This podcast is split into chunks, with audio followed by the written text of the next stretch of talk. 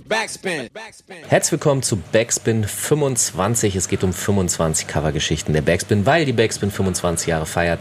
Mein Name ist Falk Schacht und ich habe zu Gast heute den bist du eigentlich noch Chefredakteur? Ja, Head of Backspin. Also den Kopf, den Oberkopf der Backspin, Nico Backspin. genau, hallo, danke Falk Backspin. Ver verwendest du deinen bürgerlichen Nachnamen noch?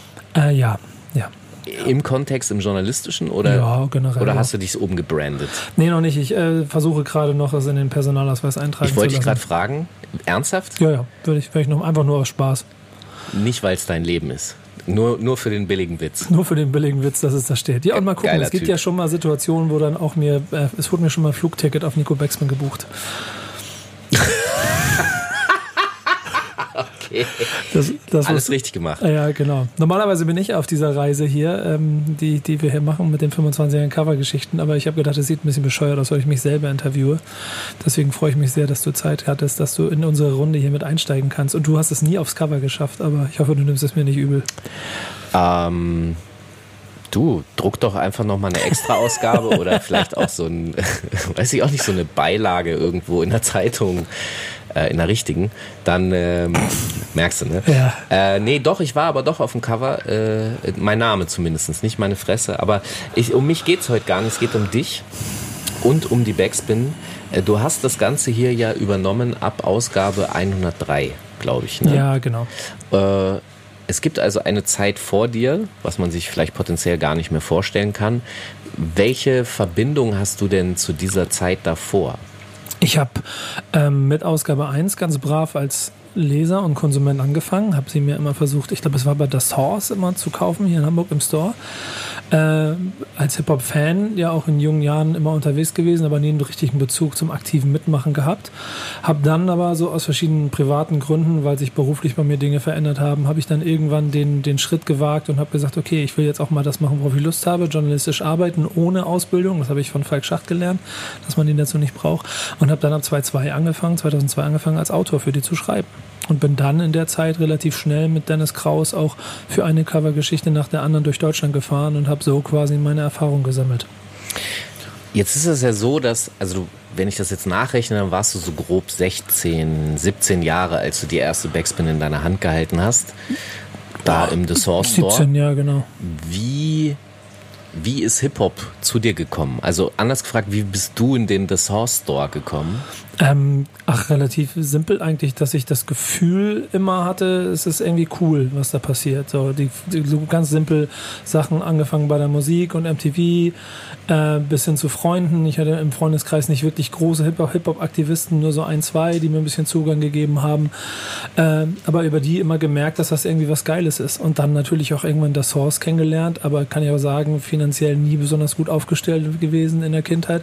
Das heißt, ich bin da nicht hingegangen, habe mich die ganze Zeit eingekleidet, sondern gehörte auch zu den Jungs, die halt in dem Laden rumstanden und alles groß angeguckt haben und Windows-Shopping für zwei Stunden gebracht haben und am Ende dann mit dem Hip-Hop-Magazin da rausgegangen sind. Ich glaube, man unterschätzt unterschätzt ja die soziale Funktion dieser, das waren ja die, eine der wenigen Anlaufpunkte, wo man Hip-Hop erleben konnte. Das, heute hast du ja das Gefühl, das ist überall, aber damals gab es ja, wir, wir, hatten ja nichts anderes. Ja, genau. Äh, und ich glaube, also wir in Hannover hatten noch nicht mal einen Hip-Hop-Store. Wir sind dann hierher gefahren. Von daher äh, sei froh, dass der um die Ecke war. Ähm, und welche Bedeutung, also weil du hast gesagt, das ist cool gewesen, aber ja. welche Bedeutung hat dieses System für dich gehabt, das du da kennengelernt hast? Ach, ich hatte ehrlich gesagt ziemlich viel Respekt und äh, Ehrfurcht davor, Teil von einer Szene sein zu können, so, weil ich immer gedacht habe, ich kann gar nichts besonders gut. Ich habe meine Rap-Karriere im Prinzip da auch schon zwei Jahre vorher gefühlt, glaube ich, aufgehört wieder äh, weil es einfach, die Jungs, die Jungs haben angefangen zu kiffen. Ich wollte kein Kiffen, also bin ich raus.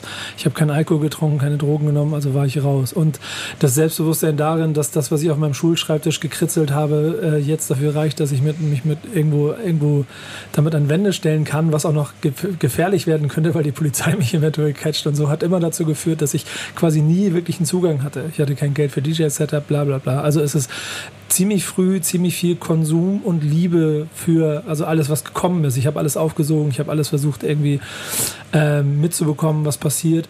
Und es ist ziemlich lange auf dieser Ebene geblieben, dass ich quasi Hip-Hop-Fan der ersten Stunde, also für mich ziemlich früh geworden bin und damit dann auch ziemlich lange als Hip-Hop-Fan durchs Leben gegangen bin, ohne selber aktiv daran teilnehmen zu können, weil ich vielleicht es mir nicht zugetraut habe.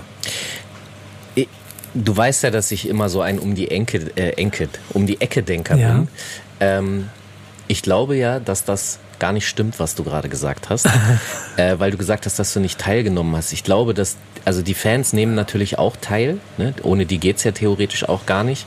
Und Du hast ja auch sehr viel über Hip-Hop nachgedacht. Also du hast dir Fragen gestellt, weil du ja Hip-Hop verstehen wolltest. Ja, das voll und ganz. Unterstelle ich dir jetzt einfach mal. Ich war auch nie bei Konzerten der, der hingegangen ist und blind gefeiert hat, sondern ich habe mir immer ziemlich genau angeguckt, was machen die da, wie machen sie es, warum machen sie es und so. Und jede Gelegenheit zum Quatschen habe ich auch wahrgenommen. Und ich glaube ja, also das ist ja genau der Punkt, das ist nicht nur Teilnehmen an der Kultur, sondern du wirst selber zur Kultur, weil es für dich identitätsstiftend gewesen sein müsste. Ist Hip-Hop für dich, also das ist ja der wichtigste, einer der wichtigsten Bestandteile deines Lebens, würde ich mal behaupten. Hundertprozentig. Und das wird auch immer so bleiben. Und es gibt ja dann immer noch mal hier und da Veteranen, die mir äh, den Hip-Hop-Gedanken absprechen wollen, weil ich, äh, weil ich nicht aktiver Writer, Sprüher, äh, ja gut, das gleiche, ähm, aber Tänzer oder, oder DJ oder Rapper oder so gewesen bin, keinen aktiven Beitrag zur Kultur geleistet habe und deshalb angeblich nichts, also gar nicht richtig dazugehöre, nichts damit gemacht habe. Sorry, das ist Unsinn oder ist es sehr beschränkt gedacht, weil, aber darüber unterhalten wir uns vielleicht nochmal an einer anderen Stelle. Ja, genau. In ähm, unserem zukünftigen Podcast ja, genau. äh, können wir das gerne mal intensiver ausführen. Jetzt ist das so, du, du hast gesagt, du warst finanziell nicht so gut aufgestellt als Kind. Jetzt nehme ich an, dass Eltern dann auch immer, ne, die wollen, dass ihren, ihren Kindern es besser geht. Wo wurdest du da gebeten, dich auszutoben? Wo hast du dich selber für entschieden? Ich habe sehr viel Fußball gespielt. Das okay, ist eigentlich mein komplettes Leben. Sollte gewesen. damit auch Geld verdient werden? Also ich hatte schon den Wunsch, Fußballprofi zu werden, hatte aber auch da keine, keine also jetzt, also familiär nicht die große Unterstützung, dass da der Ehrgeiz dahinter war. Auch in der Zeit, in der ich dann quasi in den, in den Profibereich hätte oder in den Herrenbereich hätte wechseln können, hatte ich Probetrainings bei HSV und Werder Bremen angeboten bekommen. Äh, über den Vater unseres Torhüters so, der hat das Talent gesehen hat, der seine Kontakte und, und sowas hat spielen lassen, damit ich dann da auflaufen kann und ich bin nicht hingegangen, weil ich gedacht habe, ich scheitere eh. Ähm, ja, so, so, ein bisschen ähnlich wie wahrscheinlich auch mit der Hip-Hop-Karriere, dass ich in jungen Jahren vielleicht auch zu wenig Selbstbewusstsein hatte, dass ich das, was ich da fühle und das, was ich mit vollem Elan gerne mache, auch einfach 100% zu meinem Lebensinhalt machen kann. Und das habe ich über die Zeit halt gelernt. So, dann irgendwann in meinem Leben kam der Punkt, als ich 2-2 dann die Geschichte habe ich schon ein paar Mal erzählt, kurz angerissen. Ich will was aus dem Backspin Store kaufen. Ich fahre dahin, weil ich mir denke, auch 7 Euro Porto. Fährst mal hin, guckst dir den Kram mal an, weil ich eh gerade in dem Bereich gearbeitet habe, vorher schon ein, zwei Jahre. Ähm, mal gucken, wie die das machen. Und nimm allen Mut zusammen und frage am Ende so, nachdem ich meine Ware kriege, ach, und äh, kann man auch für euch schreiben? Und dann sagt hier äh, Bodo Falk, der eine von den beiden Gründern, ja, ich stelle dir mal den Chefredakteur vor. So habe ich Dennis Kraus kennengelernt und seitdem bin ich dann dabei geblieben und habe dann ziemlich schnell gelernt, okay, ich kann, ich kann mit einer Sache, die ich liebe, kann ich geile Sachen machen. Und über die Jahre jetzt kommt es zum Beispiel zum Fußball genauso, dass ich auch im Moment merke, okay, ich liebe Fußball, ich habe ich hab, behaupte oft, ich habe mehr Ahnung von Fußball als von Hip-Hop. Ähm, ich gehe da jetzt einfach rein und und mache Dinge. Und auch das funktioniert, wenn man den Ehrgeiz hat. Okay, wenn ich hier schon jemanden sitzen habe, der sagt, er hat mehr Ahnung von Fußball, ist es einfacher von Fußball mehr Ahnung zu haben als von Hip-Hop? Ich glaube, aus den Ursprüngen ja, weil es viel präsenter war. Also du musstest schon krass viel dingen. Und ich habe wahrscheinlich, also wenn wir uns beide zum Beispiel vergleichen, du bist, bist und bleibst mein Hip-Hop-Professor, du wirst in bestimmten Punkten einfach viel, viel tiefer früher schon gedickt haben können, weil du vielleicht auch dein Wesen oder dein, deine Art einfach so auch so ist. Ähm, ich eine Zeit lang einfach nur gerne die Musik gehört habe und quasi Kultur aufgesogen habe. Aber ich, ich guck mal, ich gucke mir seit gefühlten, keine Ahnung, 30 Jahren Graffiti-Magazine an und ich bin trotzdem nicht da drin. So, ich, ich auch nicht. Also das, äh, ich glaube auch, dass Hip-Hop komplexer ist und, genau. und Fußball wird dir ja auch an allen Ecken und Enden tatsächlich eher näher gebracht als Hip-Hop. Es war ja immer ein Kampf. Ja, ich habe ich hab, ich hab seit äh, anno dazu mal jedes Kicker-Sonderheft auswendig gelesen. Ich konnte dir jahrelang genau sagen, welcher Verteidiger wo vorher gespielt hat und wie viele Einsätze der hatte. So, das ist schon ein bisschen absurd. Jetzt ist das so, äh, das ist ja dann immer noch eine Spaßseite, auch wenn du den Wunsch hattest, Fußballer zu werden. Was ist denn mit der beruflichen Seite? Was haben sich die Eltern gewünscht? Was hast du dir vorgestellt, bevor dann der Journalismus losging? Ähm, ganz früher wollte ich Sportjournalist werden, Mhm. so Kommentator, das habe ich dann nicht geschafft. Dann habe ich irgendwann äh, während meiner Schulzeit, ich habe äh, Abi gemacht dann auf dem Wirtschaftsgymnasium, weil ich vom normalen, äh, vom normalen Gymnasium runtergeflogen bin, weil ich halt nur Scheiße gebaut habe. Oh oh. Ja, und dann irgendwann mein Franz- Ohne Drogen, das ja, ist das ohne Beste. Drogen. Und mein Französischlehrer meinte irgendwann zu mir, du bist ein netter Kerl, wenn du die Schule verlässt, kriegst du die Note, die du brauchst. Was ist Scheiße bauen ohne Drogen? Was macht man da? Ich einfach, Hast du Leute abgezogen? ja, ja, nee. Aber, war, Willst du gar nicht erzählen so richtig? Nee, ich hab, hab, Hast hab, dich geboxt? Nee, das nicht, habe ich noch nie. Ich habe einmal in meinem Leben habe ich mich geprügelt. Okay. Ähm, Was aber, macht man denn dann? Ja, einfach, einfach auf, aufgefallen die ganze Zeit. Äh, Sagen wir mal so, ich kenne jemanden, Klassenkasper. mit dem ich näher verwandt bin, der hat auch Dinge getan, die ihn zum Schulverweis brachten. Äh, dazu gehörten in die in die äh, in, in den Schulkaffeeautomaten zu pinkeln. Nee, so Das dieses, hast du auch dieses nicht Level nicht. Ich habe einfach nur in der Klasse quasi ziemlich viel rumgestänkert. Du warst ein Klassenclown. Ja, hundertprozentig. Das hat halt immer dazu geführt, wir haben einen neuen Lehrer gekriegt und der hat dann die, hat dann die Namensliste, ist er so durchgegangen. So, du heißt Wiebke, du bist Thomas. Ah ja, Nico, den kenne ich ja schon. Und dann habe ich irgendwann erfahren, dass mein Name so auf so einer schwarzen Liste auf, auf dem Klasse, im Ich fühle Klassenzimmer das, stand. das habe ich auch gehabt. Aus anderen Gründen und später, egal. Es geht und dann nicht um musste mich. ich weg. Und ich dann, verstehe. Dann musste ich weg. Aber trotzdem wolltest du auch mal Lehrer werden. Ja, genau. Und dann, und dann bin ich aber Warum? Auch, ja, weil, ich, weil ich irgendwie, ich glaube, ich mag diese Art und Weise, irgendwie Leuten irgendwie was zu erzählen und ihnen was mit auf den Weg zu geben. Das ist auch ein bisschen das, was sich bis heute wahrscheinlich durch meine journalistische Arbeit so ein bisschen durchprägt, die Art und Weise, wie ich es mache, weil ich nicht der Typ bin, wie wir es ja heute auch immer mehr haben, die gerne die ganze Zeit mit Ausrufezeichen, Parolen in die Regen schreien und ihre Meinungen den Leuten erzählen wollen. Ich bin schon immer eher der gewesen, der so ein bisschen fragen möchte und versuchen möchte, herausfinden möchte, wie funktioniert der, der Gegenüber und was ist gut für ihn.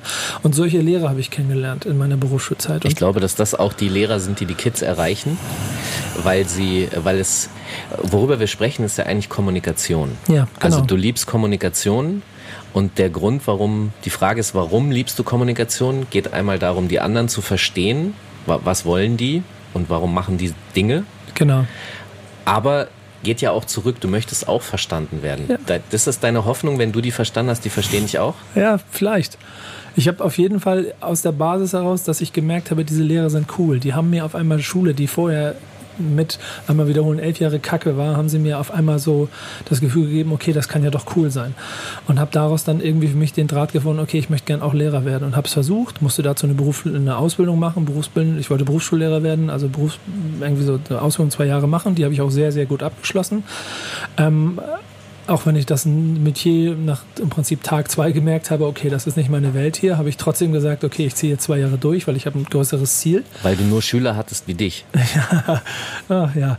Ähm, hab dann aber auf jeden Fall, ähm, ähm, dann gab es private Dinge, die aber meinen Studienweg quasi so ein bisschen, so ein bisschen äh, durcheinander gebracht haben. Und dann war ich an so einem Punkt, dann gab es also einen privaten Split und so. Und dann gab es für mich einen Punkt, wo ich mich neu aufstellen musste.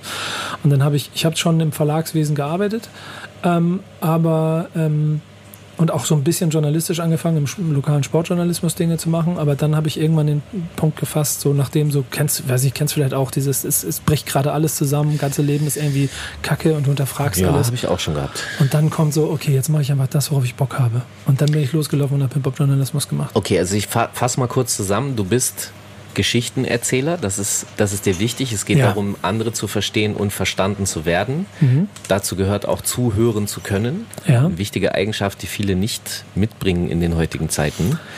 Und äh, Journalismus ist eine Form von Geschichten erzählen und du hast dann, ich erinnere mich, es, es gab da etwas, ich habe damals irgendwie E-Mails von bekommen und ich meine mich zu erinnern, dass ich glaube, es Santinos Mixtape war das erste große, wo mir das aufgefallen ist. King Styles hieß es. Ja, genau. Was war das und was hast du damit zu tun? Jetzt du gräbst jetzt hier einen aus. Wieso ist das? Das Ähm, ist meine Aufgabe. Ja, nee, genau. Ja, weil es am, am Ende mit der Backspin gar nicht so viel zu tun hatte. In der Zeit. Aber mit dir. Ja, genau. In, der- in der Zeit, als ich dann journalistisch angefangen habe, habe ich mich auch in verschiedenen Bereichen ausprobiert.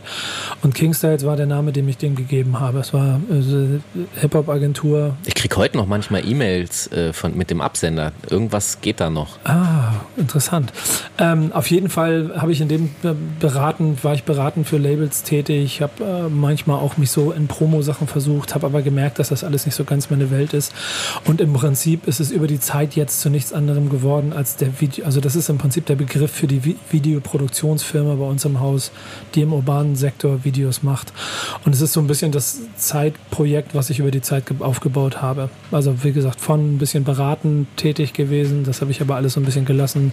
Jetzt Videoproduktionsfirma. Okay, also dann schreibst du für die Backspin und merkst, da müssen wir mal ganz ehrlich sein, dass die wirtschaftliche Probleme haben. Der Vorteil war ja, was ich vorhin schon gesagt ja. habe, dass ich ähm, im Verlagswesen unterwegs war. Das heißt, ich habe ziemlich viele Sachen schon gelernt darüber, war ähm, ziemlich, also ich wusste, wie das relativ schnell, wie das Business funktioniert und habe dann gesehen, was bei der Backspin nicht funktioniert. Und da mhm. konnten die alten Inhaber manchmal gar nicht so viel dafür. Nö, ich meine es auch nicht negativ, sondern es ist einfach, es gab genügend Krisenzeiten genau. im, im, Rap, dann gibt es die Krise natürlich durch das Internet. Äh, äh, wie kann man überhaupt ein Printprodukt heute noch an den Mann bringen? Wer kauft das?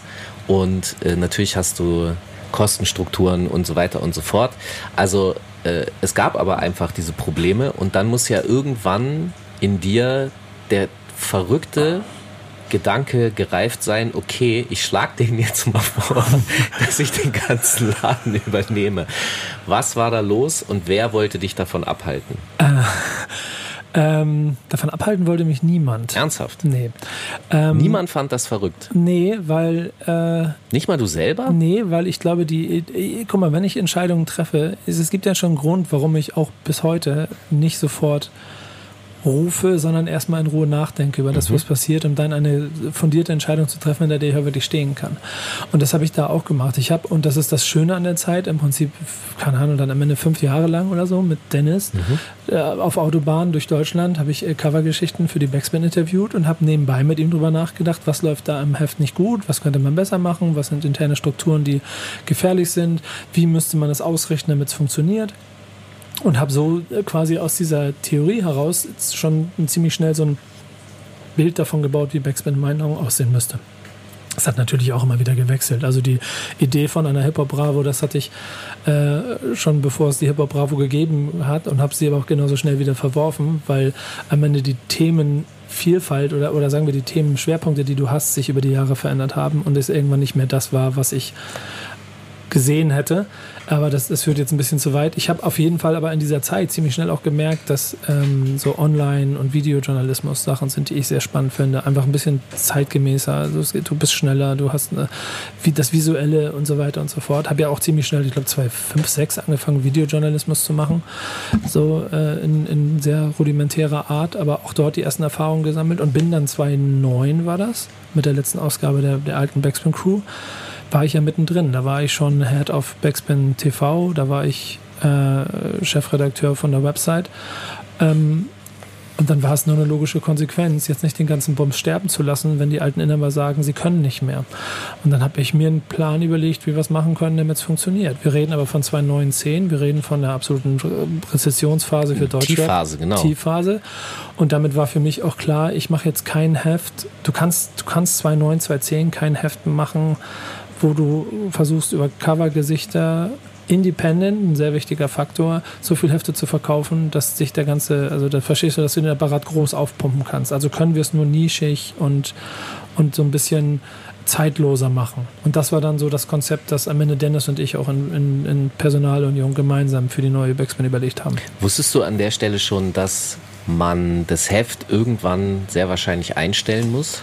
Um ehrlich zu sein, war es mir klar, dass es irgendwann ein Problem gibt, weil wir haben ja auch in der Zeit gemerkt, wir hatten eine treue Fanbase, aber der Aufwand Nutzen darin, so ein Produkt zu machen äh, und es dann auch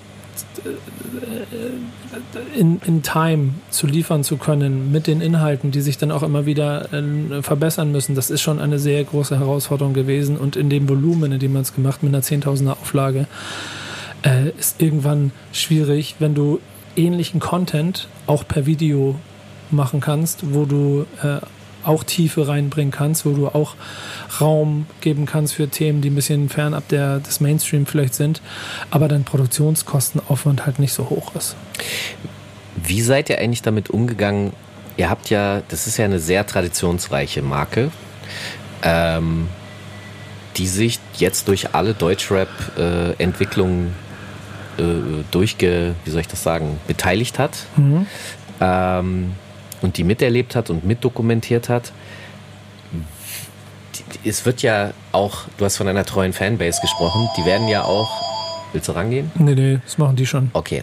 Ähm, die werden ja auch enttäuscht sein im Sinne von, ähm, da gibt es immer wieder diesen Generationenkonflikt, weil da Hip-Hop sich weiterentwickelt und ihr nicht aufhört zu berichten über die Weiterentwicklung, dass dann Leute kommen und sagen, Diggi, das geht so nicht. Das ist nicht Hip-Hop. Wie geht ihr da intern eigentlich mit um? Redet ihr darüber? Diskutiert ihr darüber? Ist das wichtig für euch oder ist es so, dass ihr, was macht ihr damit? Guck mal, ähm, als ich mit Backspin angefangen habe, war es mir bewusst, was für eine große Hip-Hop-Marke Backspin ist.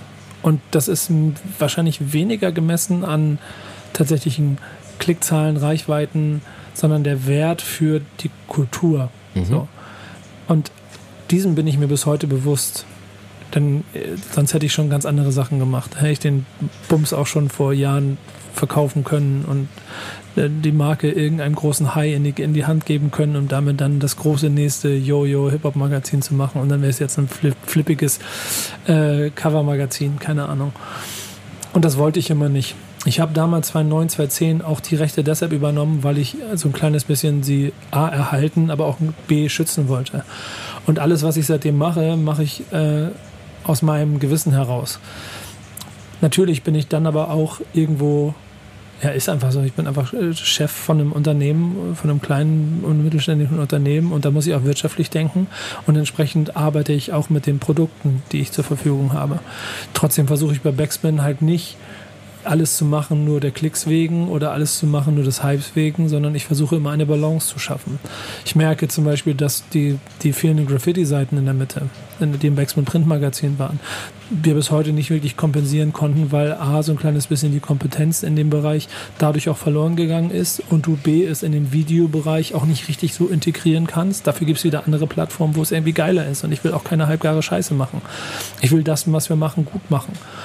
Trotzdem ist es über die Jahre immer wichtig gewesen, zum einen der Szene, und den Begriff benutze ich immer weiterhin, gerecht zu werden, indem man sie ähm, so breit und so gut wie möglich äh, ablichtet. Trotzdem aber nicht ganz zu vergessen, wo man herkommt. Glaub, glaubst du oder empfindest du, dass ihr dafür ausreichend Respekt bekommt? Das ist mir ehrlich gesagt ziemlich egal. Weil, weil ich finde nämlich, also wenn man sich jetzt die Hip-Hop-Medienlandschaft anguckt, wird auf jeden Fall deutlich, dass die Backspin inhaltlich immer noch Wert darauf legt, eben genau das, die Breite abzulichten. Also sprich, den kommerziellsten der kommerziellen, aber auch den Undergroundigen, den noch keiner kennt. Jeder kriegt hier seinen Spot, seinen Schein.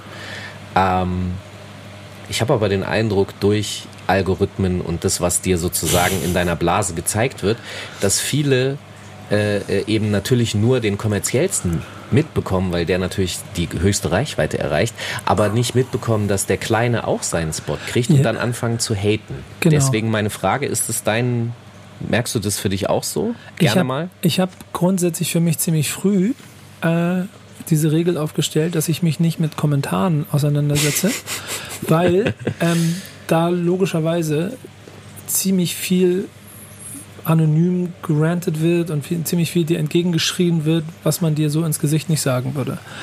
Äh, es gibt aber immer noch genug Möglichkeiten, mir gegenüber äh, in, in Diskussion einzutreten, also mit mir darüber zu sprechen, was man, was man wissen möchte. Äh, und dann antworte ich auch. Ich mache zum Beispiel jetzt immer eine Fragerunde, wo man mir jede Frage stellen kann und ich beantworte auch äh, ziemlich viel davon, sofern es die Zeit möglich ist. Also bin in dem Austausch, an dem Austausch nach wie vor sehr interessiert. Das will ich einmal vorweg sagen. Aber ob wir jetzt Respekt dafür kriegen, was wir machen oder nicht, das ist mir insofern relativ egal. Und Disrespekt? Ja, auch. Ist mir auch relativ egal, weil das, was wir machen, machen wir aus voller Überzeugung. Und wenn ich etwas aus voller Überzeugung mache, dann stehe ich auch dazu. Und dann ist es mir relativ egal, ob das jetzt Leuten gefällt oder nicht. Und vor allen Dingen, wenn du dich dann in der Tiefe mit den Leuten unterhältst, dann merkst du immer, dass sie genau den Kram machen, den sie einem selber vorwerfen. Es gibt den wunderbaren, das wunderbare Beispiel, dass uns heute noch immer vorgeworfen wird, ihr macht nur Mainstream und ihr macht nur die Großen und ihr berichtet da über Kollege und, und macht doch mal was über den Untergrund. Und dann frage ich ihn, Dicker, hast du dir eigentlich mal 658 Folgen Backspin FM angehört? Hast du dir mal 50 Folgen Love and Hate und jetzt noch Talking with the B-Bass. Zeig mir mal bitte irgendein anderes Hip-Hop-Format auf, auf der Augenhöhe, auf der wir sind, das so viel Raum für Künstler gibt, die Videos mit 1500 Klicks haben und dann erzählen mir nichts über Wirtschaftlichkeit und nichts über bla bla bla. Und res deinen Respekt brauche ich da noch nicht, weil mir ist es, das ist mir wirklich egal. Und das ist vielleicht auch da fehlt mir dieses eine Hip-Hop-Gehen. Ich mache die Dinge nicht wegen Respekt der Szene, was früher ja sehr wichtig war. Ich mache diese Dinge, weil ich selber möchte, dass dass die, dass die Botschaft, die wir haben, oder dass, dass, dass, meine, dass, dass das, was wir da machen, dass das gut ist. Punkt. Und dann steht es da für sich. Entweder du magst es oder du magst es nicht. Und konstruktive Kritik daran. Wir haben, keine Ahnung, den vergessen oder wir haben dort, das Format ist nicht so schön oder so. Vollkommen gerne. Aber erzähl mir bitte nicht, dass wir nur das und das machen. Guck dir bitte erstmal alles an. Das ist ein interessanter Punkt, weil das sich nämlich darauf bezieht, was dein journalistischer Anspruch ist. Und ähm, du hast vorhin auch etwas schon dazu gesagt, was du eigentlich machen willst und warum du das machst. Ich würde da aber gerne noch ein bisschen tiefer rein, weil ähm, ich glaube, jeder Journalist muss irgendwann sich selbst definieren. Also was will ich für Journalismus machen? Was ist mein Journalismus sozusagen? Ähm, ich weiß aber, dass auch viele Journalisten, Schüler gerne noch mit dem klassischen Hans-Joachim Friedrichs Zitat äh, konfrontiert werden, äh, dass man sich niemals mit einer Sache gemein machen darf als Journalist, auch ja. nicht mit einer guten. Äh, der Gag ist, wenn man sich dieses Zitat näher anguckt, dann stellt man fest, wenn der Kontext ist äh, äh, verloren gegangen. Er sagt nämlich davor und danach nämlich sehr wohl, dass man sich mit äh, positiven Dingen äh, gemein machen kann. Jetzt mir ist ja mal vorgeworfen worden, ich bin Hip-Hop-Lobbyist, weil ich ja auch immer dafür gekämpft habe, dass Hip-Hop sichtbar wird. War, ich, ich verstehe äh, den Vorwurf gar nicht. Es ist ja okay. Ich will nur wissen, ja. wie, ist, wie, wie ist deine Definition, was ist dein Anspruch an Journalismus und an deine persönliche Art, den zu tun? Und siehst du zum Beispiel ein Problem darin, auch, du bist auch Hip-Hop-Lobbyist? Wahrscheinlich ja. Definitiv. Und ich, und ich, ich, sehe das ja auch als gar nicht so, so, so, so, also den Begriff nicht so negativ. Guck mal, ich, ich, habe alles, was ich gemacht habe, habe ich immer gemacht, weil ich neugierig war. Ich wollte immer, ich wollte einfach Leute kennenlernen. Ich wollte wissen, wie sind die. Ich wollte wissen, was sind deren Geschichten. Verstehen. Ja, genau. Genau. Und deswegen unterhalte ich mich aber auch vollkommen gerne, keine Ahnung, verbringe einen ganzen Tag damit, um Paco Sanchez, Graffiti Artist aus Hamburg, äh, den wahrscheinlich kaum einer von euch kennt, ähm, ganzen Tag mit dem zu verbringen, um den zu verstehen, weil ich finde, der macht irgendwie geile Sachen und ist irgendwie ein geiler Charakter. Und genauso mich halt mit Kollega zwei Stunden hinzusetzen oder die 187 Straßenbande bei irgendeinem Konzert zu begleiten, um zu sehen, wie die sind. Hip-Hop äh, und vor allen Dingen die Betrachtungsweise dessen. Und ich glaube, es ist leider auch ein Problem, wie sehr viele da draußen es leben, egal auf welcher Position sie sind, ob nun als Fan oder im Business, sehen das ja aber auch immer als einen riesengroßen, äh, riesengroßen Freundeskreis, eine riesengroße Clique und wollen dann auch immer mit allen sehr gut befreundet sein. Ich habe ein sehr, sehr gutes Verhältnis zu sehr, sehr vielen Menschen in dieser Szene. Und ich glaube auch ein sehr respektvolles, weil ich jedem gegenüber sehr respektvoll bin, wenn ich mit denen arbeite. Ähm, aber deswegen bin ich trotzdem nicht der Typ, der jetzt jedes Mal gerne mit denen auf Party geht oder, oder in den Shisha-Bars schild oder sich zum Essen einladen lassen will. Nein, ich finde, man, man, das hat damit nicht so viel zu tun. Mein Job ist, eine gute Geschichte zu erzählen und das versuche ich bis heute. Und wenn dir dann aber, ähm, also wenn, wenn, wenn dann heute, oder wie, wie, wie, wie soll ich das sagen?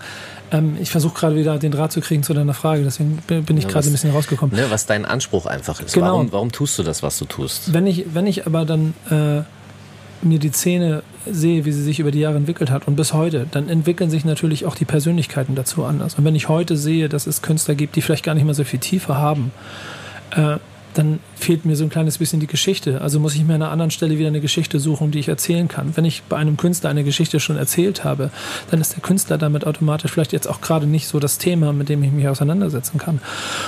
Und ich glaube, das ist der Anspruch, den ich habe. Ich möchte immer gerne neue Geschichten erzählen. Wir haben früh versucht bei, im Videocontent, und das ist ja nun mal das Flaggschiff in der Mitte, äh, wir haben immer versucht, dass wir dort guten, geilen Kram zu liefern, der im Prinzip 20.15 Uhr fähig ist, dass du dich hinsetzt und dir das anguckst und dich nicht schämst für, für Licht, Ton, Kamera, was auch immer. Und was ist mit dem Inhalt?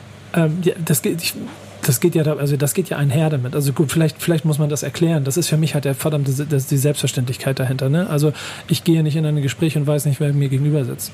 Wir haben hier ein Team, äh, mit dem Recherchen teilweise über eine Woche dauern, bis wir dann uns über den Künstler auseinandersetzen. Wenn ich einen Termin mit jemandem habe, dann äh, bereite ich mich da gewissenhaft darauf vor und vor allen Dingen auch mit Blick links und rechts möchte ich Inhalte liefern, die es so noch nicht gibt. Und das ist nicht immer einfach, aber zumindest versuchen, selbst wenn eine Antwort auf eine Frage schon gegeben wurde, dass man die Zusatzfrage stellt.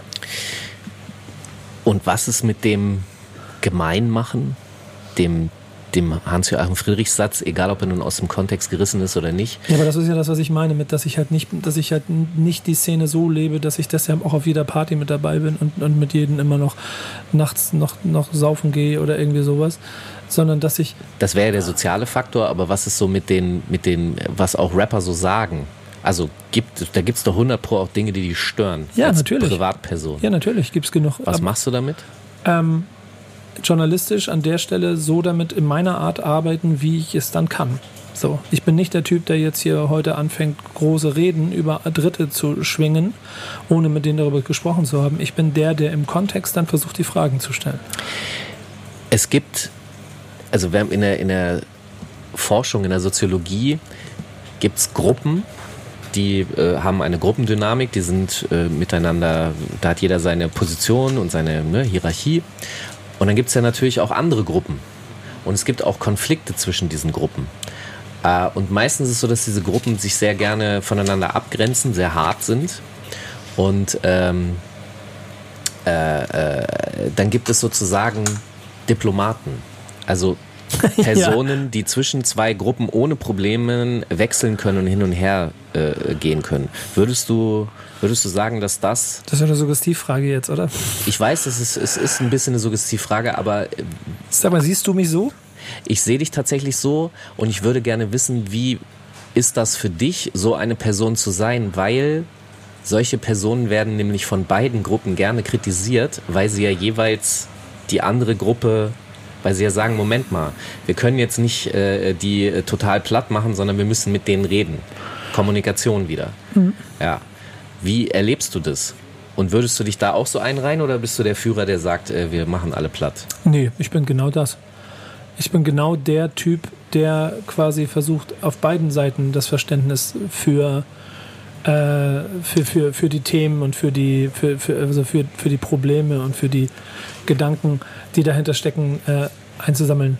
Mhm. Ja, so? Ja? ja, ja, alles gut. Okay, Entschuldigung, ich bin hier selber deswegen von meinem Gedanken abgekommen. Also ich bin schon die Person, die ähm, auf beiden Seiten verstehen möchte, wer da steht und warum er das sagt, was er macht. Das heißt nicht automatisch, dass ich alles gut heiße, was die Menschen tun, aber ich will sie zumindest verstehen. Und ich sehe irgendwie einen journalistischen Ansatz darin, äh, den Leuten auch ein bisschen den Raum zu geben, zu erklären, was sie machen. Dann an der Stelle muss man kritisch nachfragen, vor allem wenn es dann noch irgendwie natürlich um persönliche moralische Punkte geht. Ja. So, aber das mache ich. Ich habe mich heute Morgen Nur, mit jemandem okay. äh, unterhalten, auch über Journalismus, über die Form von Journalismus ja. und musste da ein, äh, äh, einen Punkt aufbringen, der mir aufgefallen ist, wenn ich alte Dokumentationen oder Reportagen sehe, ja. also aus den 70ern oder den frühen 80ern, dann fällt mir auf, dass erstens die damaligen Kollegen sich viel mehr Zeit genommen haben, nicht nur sie selber hatten Zeit mit dem Protagonisten, sondern der Protagonist hatte auch mehr Zeit, das wiederum zu erzählen demjenigen, der dann zuschaut. Also statt einer, keine Ahnung, statt einer halben Stunde war dann so ein Beitrag halt eine Stunde. Es war einfach mehr Raum, um zu verstehen. Und ich erlebe da äh, eine große Unaufgeregtheit, anstatt dass man einfach nur in diesen dann 30 Minuten alles Schlechte zeigt und verurteilt, äh, wird eben dann eine Stunde Platz gegeben und man er tauscht sich ernsthaft mit ernsthaftem Interesse aus. Es ist nicht ein Vorführen. Und ich habe den Eindruck, dass es diese Form von Journalismus heute kaum noch gibt. Wenn ich dir das jetzt so erzähle, wie geht dir das und wo siehst du in diesem äh, äh Journalismus von heute da deine Rolle? Ja, ich, um, um das von eben noch mit der Diplomatie mhm. und so mit einzunehmen, das führt alles so ein bisschen zueinander. Denn ähm, ich sehe schon, dass ich der Typ bin, der an, in, wahrscheinlich in verschiedensten Feldern äh, hinein, in verschiedene Camps oder, oder Ecken von Hip-Hop reingehen kann, um mit den Leuten mich auszutauschen und dann auch dort Interviews führen kann, äh, weil von allen Seiten, glaube ich, verstanden wird, dass ich respektvoll den Leuten gegenüber bin, aber trotzdem auch genauso kritisch sein kann, wenn es um Themenschwerpunkte geht, die besprochen werden müssen. Ähm, Und das ist ja dann, was das Zweite, was du eben gesagt hast, im Prinzip die Basis davon, wie ich arbeite. Ich bin genau deswegen der Freund davon. Ich mag es nicht irgendwie, ich mag, also ich nehme keine 15 Minuten Interviewslots an. Ich nehme auch keine 30 Minuten an einem Tag mit acht verschiedenen Kandidaten in irgendeinem, äh, irgendeinem Hotelzimmer. Das mache ich in neun von zehn Fällen auch nicht. Und dann sage ich, nee, okay, weil es gibt keinen, es gibt keinen Bedarf für mich, Fließbandware zu machen. Ich versuche es immer so hinzukriegen, dass ich Raum und Zeit für das kriege, was wir gemeinsam machen wollen. Ähm, das ist mein Anspruch. Das ist das, was ich über die Jahre, glaube ich, auch ganz gut so insofern den Raum mir erarbeitet habe, dass die andere Seite es auch so versteht. Äh, und wahrscheinlich bin ich dann ein bisschen Diplomat in der Mitte, der halt den Zugang legen kann, warum man, keine Ahnung, Millionär Raum geben kann, um mal zu erklären, wie der Typ so ist.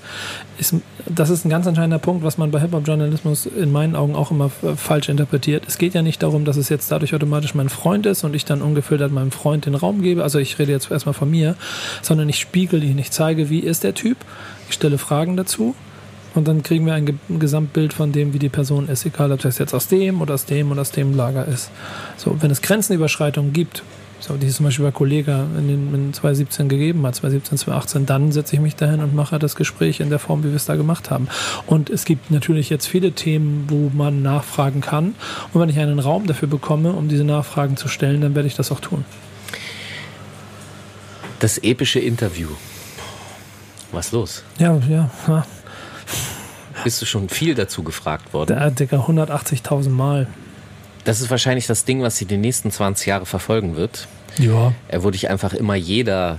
Äh, Digga, weißt du noch damals? Mhm. Ähm, Kollege Rap ist es, ist es, ja, ja, ist es äh, Segen und Fluch zugleich?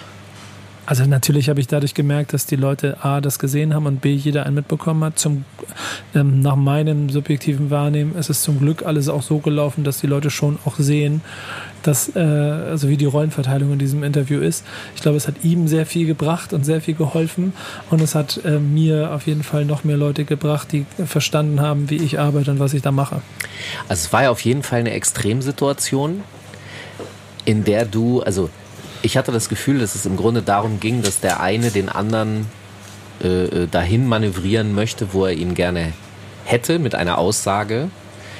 Und der andere, also du, da partout einfach äh, kein Interesse dran hatte, aber nicht, nicht nur, weil er nicht gezwungen werden wollte, sondern weil er es auch nicht so gesehen hat. Also aus zwei sehr ausreichenden Gründen.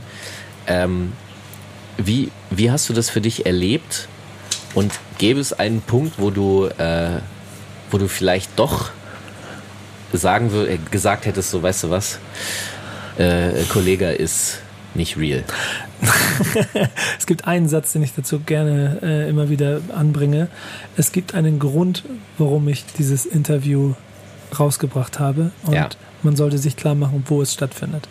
Das heißt, auch das ist ganz bewusst so entstanden. Ich, ich, hätte wahrscheinlich ein oder zwei Stellen noch wieder rausgenommen, um keinen, also um so ein bisschen, noch ein bisschen Brisanz rauszunehmen aus dem Thema. Aber ähm, im Ganzen haben wir es bei uns genau deswegen veröffentlicht, weil es so ist, wie es ist. Und ich, natürlich gibt es 100 Situationen, in denen ich irgendwie äh, gedacht habe, okay, es reicht. Aber es gibt, wenn du dir das Interview genau anguckst, es gibt diese eine Situation, äh, in der man sieht mir jetzt ein Gesicht an, ja. wo ich dann sage, okay, Junge, du willst das jetzt hier so haben, dann go for it. Dann mach weiter. Es war ja durchaus sehr, sehr unterhaltsam am Ende des Tages. Es ist ähm, irgendein Kino irgendwo in der Schweiz. Äh, ich weiß nicht genau, wann wir das hier ausstrahlen, aber will oder hat oder will es nochmal äh, irgendwie zeigen. Wunderbar. Ähm, mit Flair ist, glaube ich, auch gleich die Person benannt, mit der du im Grunde wahrscheinlich den größten Konflikt über die Covergestaltung der Hefte hattest. Ja, genau. Äh, ich habe erlebt, äh, äh wie er. Äh, Warst also du da auch mit dabei? Nee, ja, auch. Ich war auch, äh, bei, da war ich auch einmal dabei, aber ich habe auch miterlebt, wie er mal, ich glaube, eine Dreiviertelstunde oder Stunde mit dem Chefred, damaligen Chefredakteur der Hip Hop Bravo diskutiert hat. Und sagen wir so, das Lautstärke-Level war recht ordentlich, mhm. äh, ähnlich wie im epischen Interview.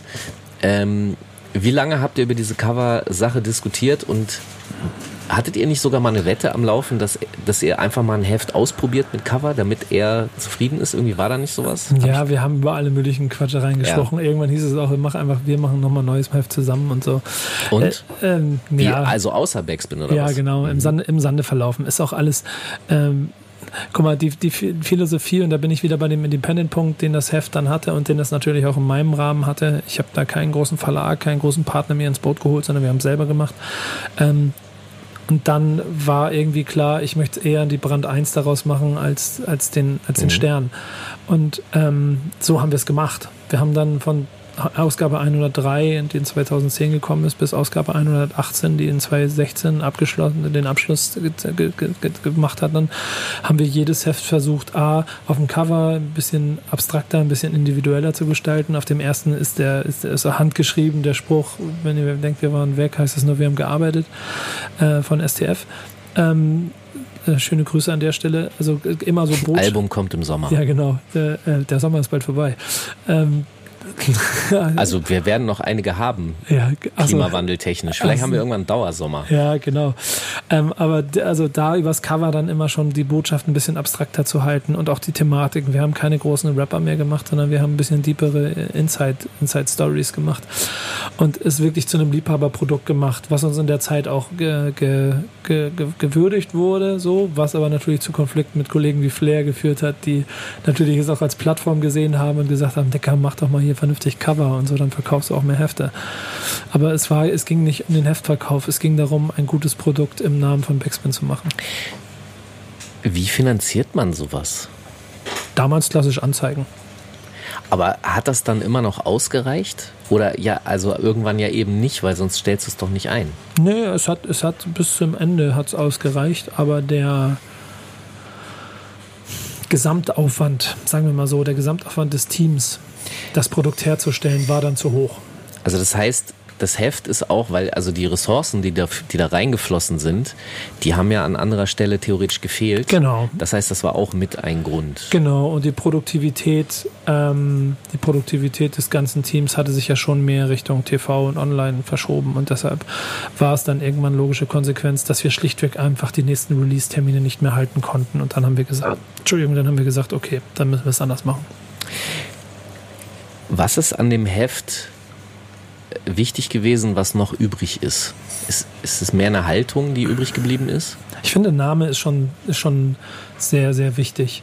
Und das ist halt schon das Interessante, dass du heute in so vielen Regionen auf Menschen triffst, die irgendwo eine Verbindung mit der Backspin gehabt haben, obwohl dieses Heft in der Spitze 50.000er Auflage hatte. Und trotzdem und wir haben jetzt einen YouTube-Kanal mit 250.000 Abonnenten. Auch da mal der interessante Faktor, dass wir wahrscheinlich heute äh, de facto wahrscheinlich rein rechnerisch fünfmal so groß sind, wie es die Backspin in ihrer größten Zeit gewesen wäre. Ähm, entsprechend kriegen heute auch sehr viele Leute es mit, ja, und der Bekanntheitsgrad aller Gesichter vor der Kamera wird auch immer größer. Aber trotzdem steht in allem immer noch der Name. Und der Name ist ein Independent-Magazin, das zwei oder eine Handvoll Jungs 1994 quasi als Fanzine zusammengekleistert haben, um Hip-Hop-Kultur abzulichten. Und das vergesse ich bis heute nicht.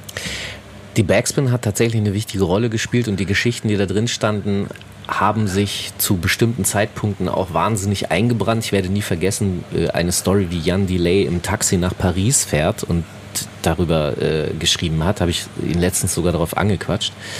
Und ähm, was sind so für dich die drei, sagen wir mal, drei wichtigsten Stories, die du entweder selber geschrieben hast oder im Heft gelesen hast? Oh, das ist eine schwierige Frage. Warum sind sie hängen geblieben? Also was war das Besondere an diesen Stories? Es gibt eine, die wird mir auf ewig in Erinnerung bleiben und ich weiß gar nicht genau, wer sie geschrieben hat. Ähm, es gab zum ersten J-Love-Album Kontraste.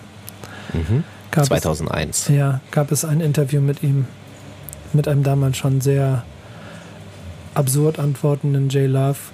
Der ein großartiger Künstler, muss man mal sagen. Dieses Kontraste ist ein, für mich ein Meilenstein und vielleicht, vielleicht sogar das stärkste RB, deutschsprachige RB-Album, das je erschienen ist. Ja. Und dieses Gespräch ist, also das ist auch episch. Also wenn es das in Videoform gegeben hätte, wäre das schon das epische Interview gewesen damals. Ich fand dieses Gespräch total, total faszinierend. Äh, zeigt, zeigt, die, zeigt die, die Künstler da drin auf jeden Fall. Ähm, ich finde ganz am Ende, weil ich es auch selber gemacht habe, ist in der, in der Ausgabe 118, habe ich ein langes Gespräch mit Bones MC darüber geführt, wie es denn jetzt so weitergeht. Das war 2016. So, das war also auch bevor es knallt. So. Ähm, da sind wir, glaube ich, waren wir im Studio, sind wir fünf Stunden mit dem Auto durch die Gegend gefahren. Ein sehr reflektierter, ein sehr ehrlicher, ein sehr auch selbstkritischer Bones MC. Ähm, das hat mir, also das war für mich auch, äh, muss ich sagen, sehr, sehr würdiger Abschluss für Backspin Magazine, wenn wir dann sehen, was daraus entstanden ist. Und drittes, boah. Wenn du das auf Bones beziehst und sagst, sehr selbstkritisch, sehr selbstreflektiert, äh, was glaubst du, wie, wie das heute ist? Also, wenn man von außen drauf guckt, hat man den Eindruck, dass die Selbstreflektiertheit da jetzt gerade, äh, vielleicht ist sie da und man äh, zieht sich deshalb eher ein bisschen zurück und redet nicht über die Probleme. Oder, äh, also glaubst du, dass die Probleme denen sehr, sehr bewusst sind und dass sie damit sehr, sehr bewusst arbeiten? Ja, ja, bin ich mir ziemlich sicher. Und glaubst du auch, dass sie versuchen, äh, da Sachen irgendwie in den Griff zu kriegen? Ich spreche jetzt nicht von diesen äh, Anwaltsgeschichten, sondern äh, intern, also sprich die Personen und ihre persönlichen Probleme, die sie haben, in den Griff zu bekommen? Ich glaube, man darf immer den Mix nicht unterschätzen aus ähm, Lifestyle, den man lebt, Impact, den das auf die Gesellschaft hat, damit Feedback, das einem die Welt gibt. Also mit anderen Worten Superstar mega Superstar. Also wenn du Quatsch machst und dafür belohnt wirst, so Pavlovsche Hund, ja. fast schon mäßig, dass du trainiert wirst, das weiter zu treiben, mal gucken, wie weit ich es treiben kann, das. Trotzdem darfst du nicht unterschätzen, wenn du dich in einer ruhigen Minute mit jemandem unterhältst, dass da oft mehr drin steckt, als das, was du von außen siehst. Ich habe letztens was Interessantes gelesen, äh, weil es nämlich mit Klischees und Stereotypen aufräumt, nämlich ähm, da ging es um Lügen und ähm, die, die, die, es geht um Kommunikation, ging da um Kommunikation und zwar um den Punkt, wann lügen wir und wann nicht. Und zwar tun wir Menschen offensichtlich individuell in jeder Situation abwägen, ob wir jetzt lügen oder nicht. Und zwar bemessen wir es daran, ob es jetzt gerade für uns vorteilhaft ist oder nicht. Das heißt aber, gegen dem Stereotyp und Klischee, das wir im Kopf haben, das ja so ist, wenn einer mal gelogen hat, äh, dann lügt er immer. Äh, das ist Quatsch. Äh, wir lügen danach, was es uns bringt in der Sekunde oder nicht. Das heißt, wir sind immer zwei und entscheiden uns mal für das eine, mal für das andere. Weil du gerade von dem ruhigen Moment gesprochen hast, in dem vielleicht jemand doch begreift, was er für einen Müll gemacht hat, während er an der anderen Stelle gerade dachte, es bringt ihn voran. Würdest du das so äh, ich, ich da würd, sehen? Ist ja, so? ich würde ich würd, also, äh, ich würde es schlichtweg darauf runterbrechen und das gilt jetzt nicht nur für den, das gilt für sehr viele ja, andere. Für alle Rapper. Für alle Rapper in jeder, ja, auch, auch äh, andere, die gerade im Moment an der Oberfläche schwimmen und die vielleicht Dinge machen, die ein bisschen in die falsche Richtung gehen, die man hinterfragen muss und wo man daran arbeiten muss. Ähm, ich glaube, also ich kann nicht für alle sprechen, aber ich glaube, das gewisse Empathiegefühl im, im, Menschen ist überall vorhanden und es ist immer die Frage, ob du um dich rum irgendwelche ähm, Menschen hast, die dafür sorgen, dass du dich hinterfragst. Und wenn du die hast, dann kriegst du das hin. Das heißt aber auch nicht automatisch, dass du deshalb der Öffentlichkeit diesen Prozess dahinter auch immer gleich erzählst. Mhm. Und ich glaube, das ist so ein Punkt. Mhm. So. Also ich glaube, bei dem einen wird es wahrscheinlich so sein, dass er ja, ein bisschen gefangen in seiner Rolle ist, bei dem anderen, dass er gar nicht sieht, was er falsch macht und der dritte wahrscheinlich denkt, ja, scheiße, das ist nicht gut gelaufen, aber ich komme gerade aus der Nummer nicht raus. Okay, also das heißt, aber Leuten den Raum geben zu lernen, ist auch wichtig. Ich finde, das ist immer sehr wichtig. Okay, so. dritte, die dritte Story, die du faszinierend fandst im Heft. Naja, weiß ich nicht mehr. Was? Du wolltest so. sie doch gerade erzählen. Nee, unfair. Äh, es sind zu viele einfach. Das ist, also ich, ich überlege. Okay. Aber ich weiß es, ich weiß es wirklich nicht mehr. Okay, ein, dann kommen wir noch mal ganz kurz zum Abschluss auf dich ja. persönlich zurück. Du bist Komplettist. Das sind Menschen, die Dinge sammeln und dann aber auch alles davon wollen. Warum? ich glaube, es ist ein Tick. Es ist, ist wirklich, ist wirklich ein ist Tick. Ist es eine Zwangshandlung? Ja, ja. Ich glaube wirklich ja. So, ich merke das einfach. Also ich sitze hier im Backspin-Büro und das sieht schon aus wie so ein Archiv. Ja. Äh, und Komplettisten haben einfach echt kein einfaches Leben, weil einfach äh, du musst halt jede Backspin-Ausgabe besitzen. Du suchst auch noch Wicked-Ausgaben. Ja, du, ich, ich kriege immer noch welche. Ja, ich habe die auf Ebay gekauft in Teilen äh, und ich, äh, ich muss dir eh, ich brauche ja auch Archivplatz. Ja. Der Hip-Hop-Flohmarkt äh, ist nämlich geplatzt, den gibt's jetzt nämlich leider nicht, wo ich, wo ich Sachen verkaufen dann, wollte. Dann machen wir gemeinsam einen hier vor der Tür. Ich muss dir das hier irgendwo reinstellen, meinen Kram. Ja. Äh, aber ja, Komplettist. Platz aus allen Nähten hier. Ja, ich, ich mag es einfach gerne, wenn ich dann etwas habe, dann drehe ich durch, wenn ich nicht auch Ausgabe 1 habe. Sammelst du auch Schrott? Hm, Also, Also, sammelst du zum Beispiel Medien, die eigentlich scheiße. Ich habe zum Beispiel jede Hip-Hop-Bravo. Ich Eigentlich, auch. eigentlich ist die ja kacke, aber ja, ja, ich weiß. irgendwo hier ist, da ist der Stapel. Ich Eigentlich ist sie ja kacke, aber trotzdem ist es unterhaltsam irgendwie auf Trash-Ebene. Ja, ich, vielleicht ist das so ein Punkt, der dann auch abschließend meine komplette Arbeit so ein bisschen beschreibt. Ich, ich nehme äh, Business never personal. Und Hip-Hop ist jetzt nicht, also ist Business geworden, aber ich sehe es professionell. Ich, ich liebe es, aber wenn ich damit arbeite, sehe ich es professionell. Und dementsprechend interessiert mich auch einfach, was die machen und wie sie es machen. Ich habe bis heute ein Bild Plus Abo. Es ist ein, ein wir, wissen, wir wissen alle, was für ein schlimmes Medium das ist, aber ich habe es, damit ich weiß und sehe, wie sie es machen. Ich habe einen Filter für mich selber mit äh, quasi aufgestellt, einen Schutzwall, der dafür sorgt, dass ich es versuche so gut wie möglich zu verhindern, dass sie mich catchen mit dem, was sie da machen, aber ich will sehen, wie sie es machen. Und genauso gilt das für jedes, keine Ahnung, jetzt auch Hip-Hop-Medium. Deswegen habe ich jede Hip-Hop-Bravo, weil ich einfach neugierig bin. Und das war ich immer und das werde ich auch immer bleiben. Siehst du, das ist die Rolle, die ich vorhin erzählt habe. Derjenige, der zwischen zwei verfeindeten Gruppen wandelt, der Ja. Botschafter, der, der Kanal, der Tunnel, der auch beide Seiten verstehen kann, Ich betone, der deshalb aber von beiden auch gerne kritisiert wird, weil er mit den Falschen abhängt. Ja, aber ich hänge ja nicht mit denen ab. Insofern gibt es nicht so viel Kritikmasse. Man kann mir immer nur vorwerfen, dass ich vielleicht irgendwelche Fragen angeblich nicht gestellt hätte. Dann antworte ich immer gerne, guck dir bitte nochmal das Interview von 2016 an, da ist die Frage beantwortet. Aber ich glaube, das ist tatsächlich der Kern deiner Persönlichkeit, die ich jetzt hier für mich Ja. herausgearbeitet habe. Nämlich, wir haben über die Kritik gesprochen, dass Leute kommen und sagen, ja, du machst Ja. den Underground und du machst ihn. Die sehen nicht, dass du mit den anderen auch redest, also dass du für alle eigentlich da bist und werfen dir das dann vor. Und das, ich glaube, dass das eben eine anstrengende Position ist. Aber ich glaube auch, du kannst gar nicht anders. Nö. Das ist nämlich dein Wesen, deine Persönlichkeit, der Geschichtenerzähler, der mit allen auch gerne reden möchte, auch mit den Bösen, weil er nämlich das Böse verstehen möchte. Deswegen liest du auch Bild, weil wie willst du sonst das Böse verstehen? Know your enemy. Genau. Das ist äh, und äh, ich ich mache dir jetzt mal ein Kompliment von meiner Seite aus. Solche Persönlichkeiten sind extrem wichtig, weil die in beiden Gruppen, in denen zwischen denen sie wandeln, immer wieder Impulse setzen, weil sie diejenigen sind, die die unangenehmen Fragen stellen, weil sie hier und da mal auf der Bremse stehen, während die einen kopflos die, äh, irgendeinen Scheiß machen wollen, ist da dieser Typ, der von der anderen Gruppe auch weiß und sagt, Digga, Moment mal, das funktioniert, glaube ich, nicht ganz so. Überleg mal kurz, ich erzähle dir jetzt mal die Geschichte von den anderen, die die ja gar nicht hören wollen. Deswegen bist du eine Spaßbremse, deswegen bist du all das. Und das auszuhalten ist nicht einfach, weil, weil alle auf einem gerne mal rumhacken. Aber äh, deshalb großes Lob, dass du das tust und kannst. Obwohl ich glaube, du kannst gar nicht anders. Das, Nee. ist, das ist deine Lebensmission. Ich glaube auch, aber ich habe, ich habe, was das angeht, mir ja auch diesen besagten Filter aufgebaut. Das heißt, wenn man sich konstruktiv mit mir auseinandersetzen will, gerne, wenn man öffentlich irgendwo in einen Raum etwas hineinruft und ein Ausrufezeichen dahinter schreibt, um mich irgendwie anzuschreien, dann reagiere ich da nicht drauf. Du bist kein Caps Lock Gangster. Nee, absolut nicht. Und ich, ich Nicht hab, wie Assad, der Ja, alles genau. Ich habe vor kurz, ich habe irgendwie Anfang des Jahres mal, wollte ich auch so ein, so ein, dann habe ich mir so ein Format überlegt, so 1000 Fragen hieß das, mal gucken, irgendwann fange ich nochmal wieder damit an und werde das weiterführen und so, weil, und das ist das, was ich da getwittert hatte, ich finde, dass das die Leute heutzutage viel zu oft das Ausrufezeichen statt dem Fragezeichen benutzen.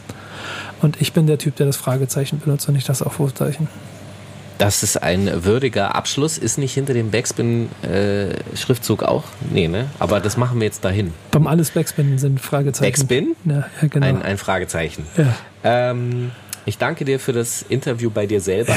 Ich danke dir, dass du, dass du dir die Zeit genommen hast, denn es ist ja quasi unsere Reise durch 25 Jahre Backspin. Und äh, es wurde. Ja, ich habe es ein bisschen zu einer Reise für, äh, zu dir gemacht. Ich finde das aber durchaus wichtig und interessant auch mal zu erfahren. ja, genau. Deswegen habe ich dich aber auch äh, gefragt, ob du vielleicht einsteigen kannst, weil äh, Leute sagen, ich sollte mich auch dazu äußern, wenn wir über 25 Jahre Backspin reden, weil ich selber seit äh, oh Gott, 17 Jahren quasi damit in Verbindung stehe. Insofern mache ich's, äh, wollte ich es gerne machen. Ich danke dir, dass du dir die Zeit genommen hast. Es war für mich auch wirklich ein sehr interessantes Gespräch. Ich hoffe, ihr hattet auch Spaß. Ciao. Ja, macht's gut. Bis zur nächsten Folge.